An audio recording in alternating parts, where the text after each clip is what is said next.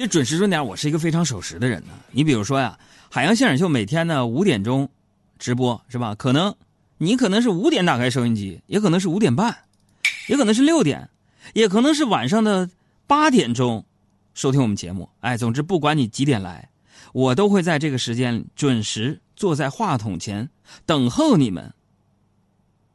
我说这哥你风雨无阻啊，你为什么这么准时？因为电台节目主持人迟到了得罚钱。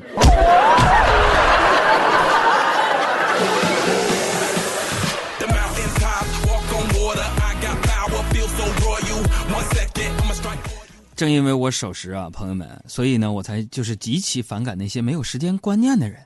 哎，咱们节目有一个听众，说是听节目很多年了，啊，所以现在呢也成了我的好朋友。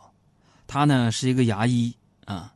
今天非常苦恼，就跟我说啊，说有个病人呢老爱迟到，总是不按约好的时间来就诊，啊，而且一旦出现这种情况啊，就会耽误下一个来就诊的病人。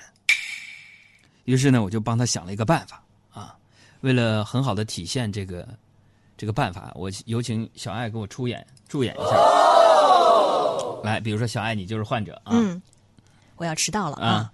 喂，医生啊，啊，那个我今天下午要过来，但我有点事儿，我要晚大概半个小时，没问题吧？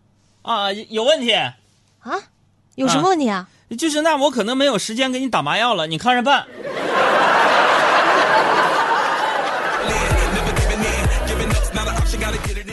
守时就是守信，我觉得是吧？只有做一个守时守信的人，才能到哪儿都受欢迎。那我这人呢，社会责任心贼重。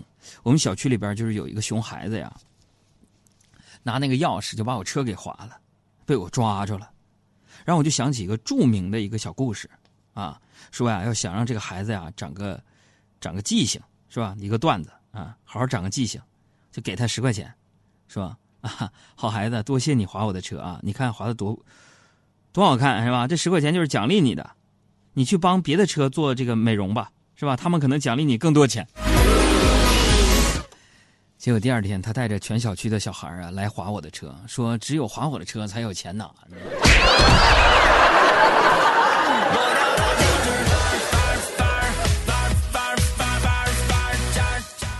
人呢，就是说什么呢？就是说否极泰来。哎，你倒霉的事多了，有的时候幸福的事也就出现了。我就把这个车送修之后啊，今天我就只能叫车来上班嘛。早上我出出门早，还不到六点呢，我就从家里出来了啊，运气挺好，我就用那个叫车软件，我叫了一辆宝马五系呀。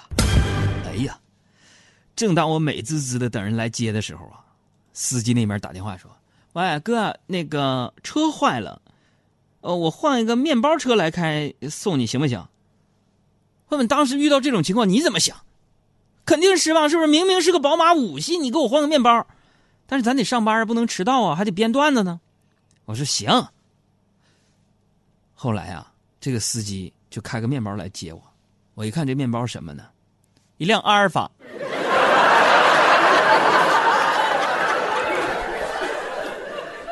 朋友们，一到这个时候，我就开始心里不平衡了，是吧？这家伙开阿尔法的、开宝马五的都开始网约车了。我，哎呦我的妈呀！就是说。比你有钱的人还比你勤奋，我我活着有什么意思？当然有朋友说：“哥，你这人你太，你太这个，说话有点过了吧？啊，职业不分高低贵贱。”朋友们，是我也是这么认为的，职业不分高低贵贱。但谁能回答我这个问题？说职业不分高低贵贱。那么工资为什么就分谁多谁少呢？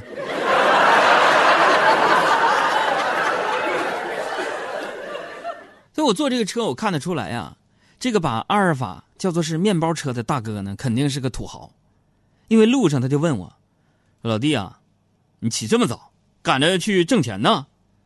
我就点点头，嗯。然后那大哥微微一笑，淡然的说：“钱呢，其实够花就行了。”是吧，你买个别墅、游艇啥的，是吧？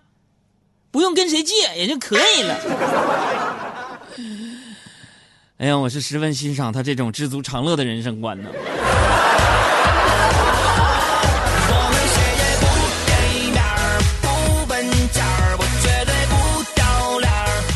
我坐这个大哥的车来上班啊，不论是心理上还是生理上啊，那都是一种挑战呢。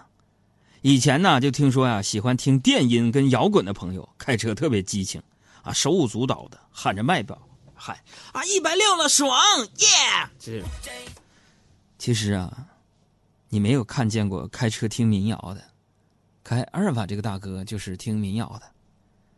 他面无表情，目视前方，窗户空调都不开，烟一根接着一根，油没没有油门没有放过。我就坐在副驾驶上，我都吓得要死了。我说：“哎，已经一百七了。”然后这大哥淡淡的抽了一口气：“哦，就就这个。”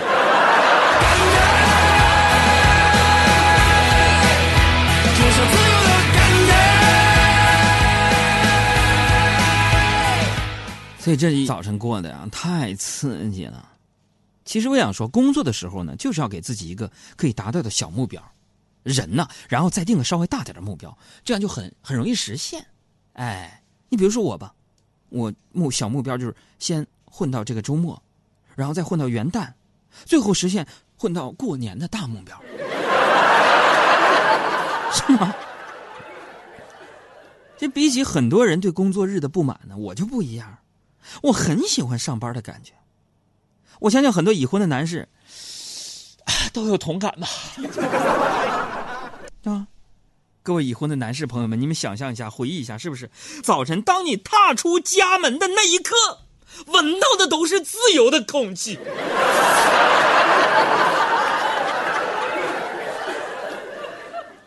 你们杨嫂就不知道受了什么什么教唆，说要去做微整形。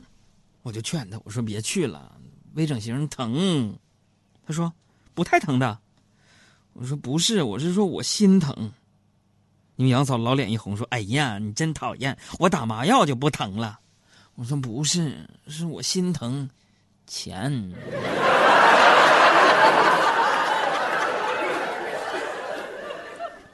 现在很多人都想去做那个微整形，就爱美是一方面的原因。好奇也是很多人愿意尝试的理由之一。其实我跟你们说啊，身体发肤受之父母，美貌能陪伴你一时，但绝不能陪伴你一世。而且好奇心太重是没有太好结果的，这点你们杨哥我深有体会啊。我那小时候我好奇心太重，就是我没有见过瀑布，我就我就求我爸，我说爸，你带我见识见识瀑布长什么样呗。哎，我爸呀，先是犹豫了一下，然后就把我带到楼梯底下，说你现在站着等我一会儿。然后我爸转身走到楼梯顶上，倒了一桶水下来说：“瀑布差不多，就是这样。”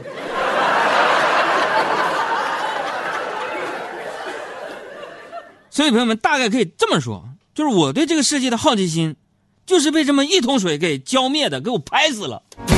冷冷的冰雨在脸上胡乱的拍，暖暖的眼泪跟寒雨混成一块，眼前的色彩忽然被掩盖，你的影子无情在身边徘徊。好啊，咱们看几条听友的留言啊，记住我们的公众账号。海洋说：“大海的海，阳光的阳。”说话的说，D G 说：“我休息。”啦啦啦啦，咋的了？被人给开除了啊？再偷看你一眼，说：“海洋，你那嘴能不能离话筒近点啊？声音好小，是吗？哥，你不能把你收音机音量调大了吗？”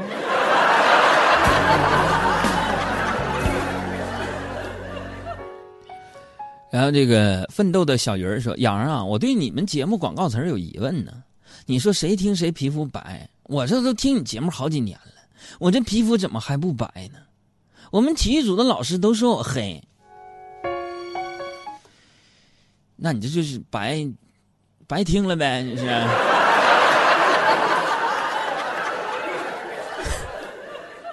这个，如果说你有些人啊。”就我们这节目就像是个药效美白产品一样，是吧？有些人呢受用，有些人呢必须得加大剂量。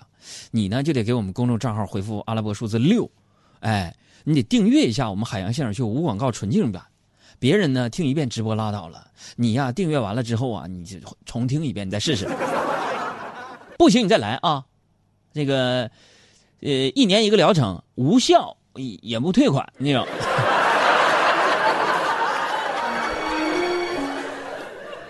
哎呀，再看啊，这个这个奇猪说哥呀，我用的流量啊，不要重复。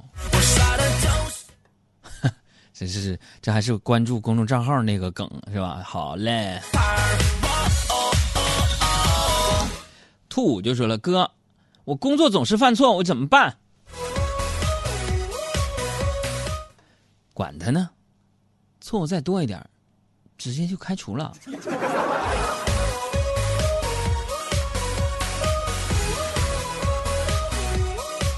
刘家小二妹说：“哥呀，我为什么总会觉得没有衣服穿呢？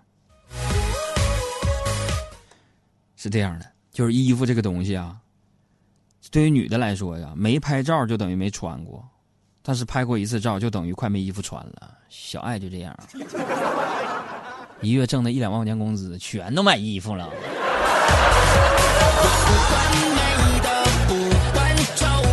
所以我决定以后啊，海洋工作室啊要。做个第三产业，开个服装店，以后给小爱结算工资，整五十件衣服就拉倒了。我不管有的没有的，我不关心在我生活当中，就是小爱这种奇葩的人，我就不知道为啥，不知道是我这体质特异还是骨骼惊奇，反正我总能遇到一些奇葩的人和事儿，是吧？这不今天白天吗？我要出去开个会，我没车呀，是吧？只能坐公交车去。上了车，公交车在等红灯。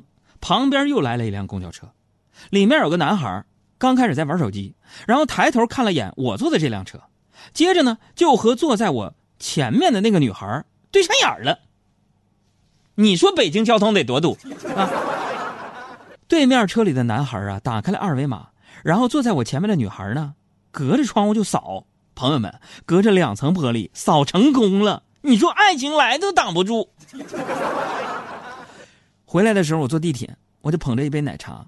过安检的时候，安检的妹子指着奶茶对我说：“喝一口。”这样的一个情景，我就在那端着奶茶，我要过安检呢。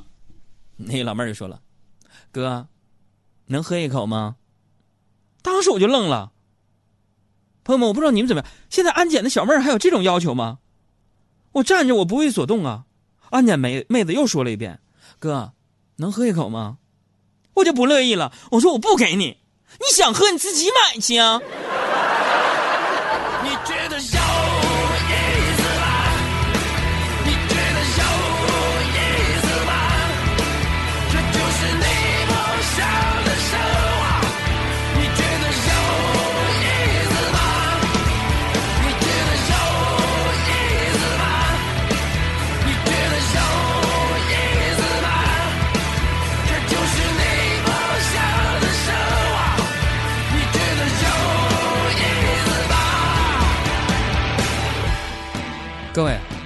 我在思考这么一个问题啊，就今天下午我头疼啊，吃了止疼片也不管用，于是啊，刚刚趁着上节目之前我就睡了一觉，起来居然好了。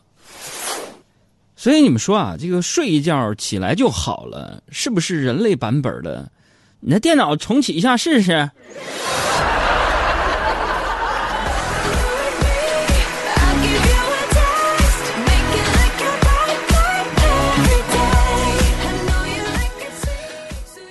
我发现呢，我这个人呢，联想能力特别强，真的啊。再跟你们说件事儿啊，这个我的手机啊，没有贴膜啊，我那个裤兜呢比较浅，然后手机呢经常滑出去掉在地上，经常掉在地上的时候，发现呢从边框呢从那个天线条的地方啊就翘了起来，就导致现在放在兜里边啊，这手机总会挂在衣服里边拿不出来，所以说我在猜它是不是进化了呢？宇宙在最初的时候是一个质量无穷大的点，我将它称之为起点、笑点。啊，根本听不懂。梗是所有物质的基础，这个宇宙中的一切都是梗组成的。我却听不懂啊。如果梗的质量太大，密度太高，就会形成一个质量和密度都无限大的黑洞、脑洞。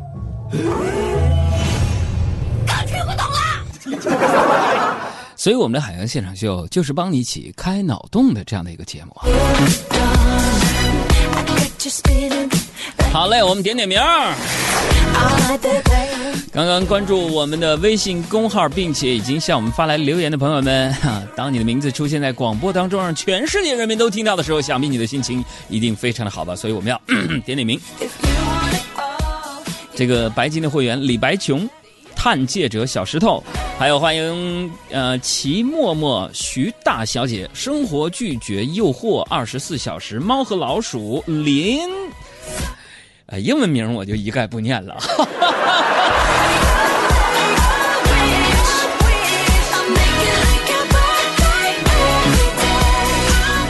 我就是这样的一个人啊，跟你说啊，我这人脑洞特别特别的大，而且老爱开脑洞。小时候我这个家里边穷，真的穷的叮当乱响。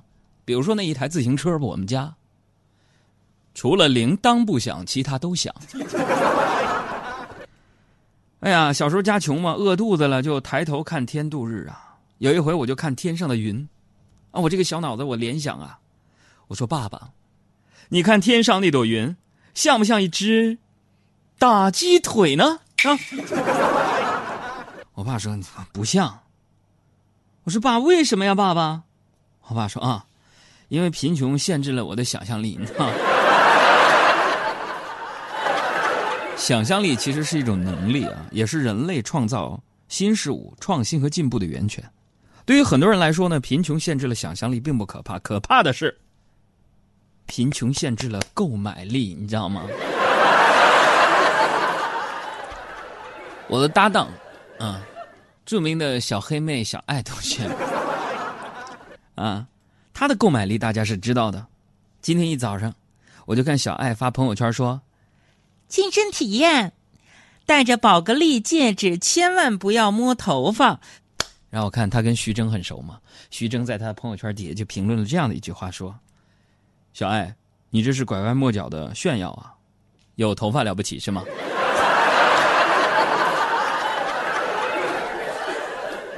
然后今天中午，我就跟小爱聊天，我说：“我说小爱，你也不小了，到底想找一个什么样的人呢？有啥具体条件没有？”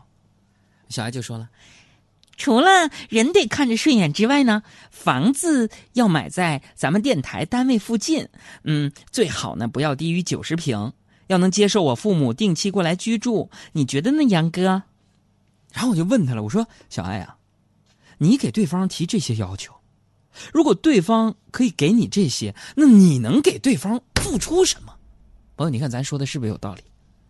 结果小爱跟我说：“付出什么？嗯，杨哥，我觉得感情是不能斤斤计较的。如果这就是爱情，本来就不公。所以通过这番对话，大家就可以总结一下：什么？就我们在要求别人对自己如何如何的时候。你是不是要想一想，你能够为其他人做什么事情？这就引申出你们杨哥我十几年前的一个新的交友观，就是，当你确定想交一个朋友的时候，不要想着你在你这个朋友这儿能够获得什么，第一步想的是你能够为对方付出什么，这才是交友之道啊。比如说感情这事儿啊，我曾经呢问过很多大龄单身的朋友，就是到底想找一个什么样的人，回答几乎都是。不知道，顺其自然吧。可是你们有没有想过，你们就是这么一直顺其自然，所以才单着的呢？我认为对待爱情呢，就要像对待快递小哥一样，啊，来之前一定要心潮澎湃，满怀期待，千万别一天天的无欲无求的。我跟你们说啊，很多事情都可以退一步海阔天空，唯独感情是退一步人去楼空啊。真的，我也是结婚之后我才明白什么是爱，那是百分之五十的激情，加上百分之五十的忍耐。一个人爱你的最高形式就是接得住你所有的负面情绪，因为说我爱你很容易，买一两次东西很容易，牵手很容易，拥抱也很容易，但在面对你一次又一次负面情绪的时候，不是不耐烦，也不是表面礼貌，这是非常难的。所以在这，我想说一下，媳妇儿今天早上不该对你发火啊！哎，有时候真的我自己都烦自己这个毛病啊，主持人这个特点，这小嘴巴巴的，啥话到你嘴里边都感觉像人模人样的。想给媳妇道个歉，你这铺垫这么多，你这这啊，好在真的你们生活当中我遇见了你们杨嫂，就别看我经常在节目当中说她坏话，其实我们俩感情特别好，是吧？今天早上我俩穿着这个情侣衣啊就出门了，就碰到一个阿姨特别犀利，这家伙呢。看见我俩眼睛发光啊，张嘴就问：“哎呀，你俩穿一样衣服，这证明你俩是一个单位的吗？”